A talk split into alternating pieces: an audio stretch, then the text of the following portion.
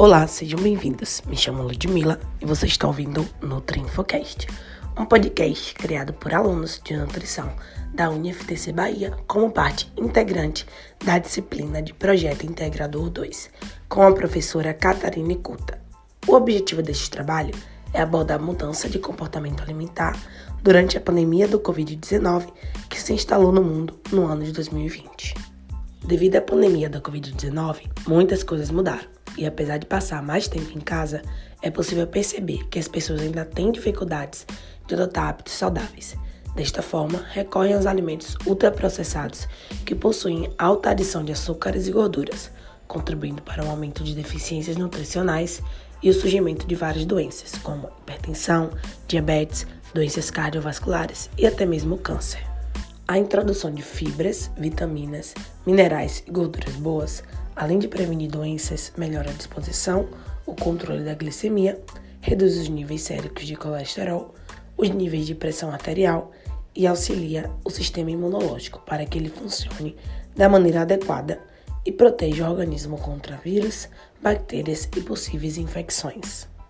Para adotar ou retomar um estilo de vida saudável, uma boa dieta é indispensável, mas é importante lembrar que os alimentos podem ser preparados de diferentes maneiras e o modo de preparo pode influenciar no seu valor nutritivo.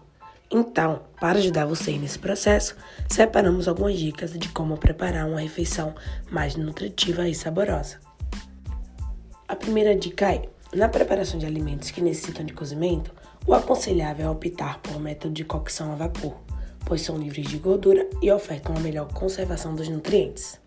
Segunda dica é: cozinhar os legumes sem descartar as cascas o torna mais nutritivo, pois são fontes riquíssimas de nutrientes, mas também é importante tomar bastante cuidado na hora de higienizá-las. Uma outra opção é incluí-las em caldos, sopas e vitaminas. Ao preparar carne, uma boa opção é consumi-la grelhada ou assada em temperaturas baixas por um curto tempo, pois este processo preserva os nutrientes dos alimentos.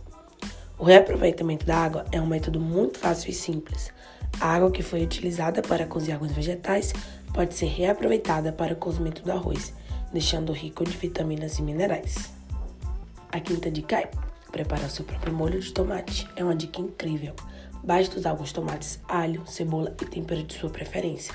Cozinhar todos os ingredientes e depois passá-lo no liquidificador. Assim você terá um molho saudável e evita o uso de enlatados, que geralmente contém muito sódio e conservantes. As hortaliças e frutas, elas devem ser previamente lavadas com sabão alcalino próprio para alimentos. Em seguida, é importante enxaguá-las em água corrente e depois fazer uma imersão em água com produto sanitizante. A sétima e última dica: você pode cozinhar massas, mas não há necessidade de adicionar óleo.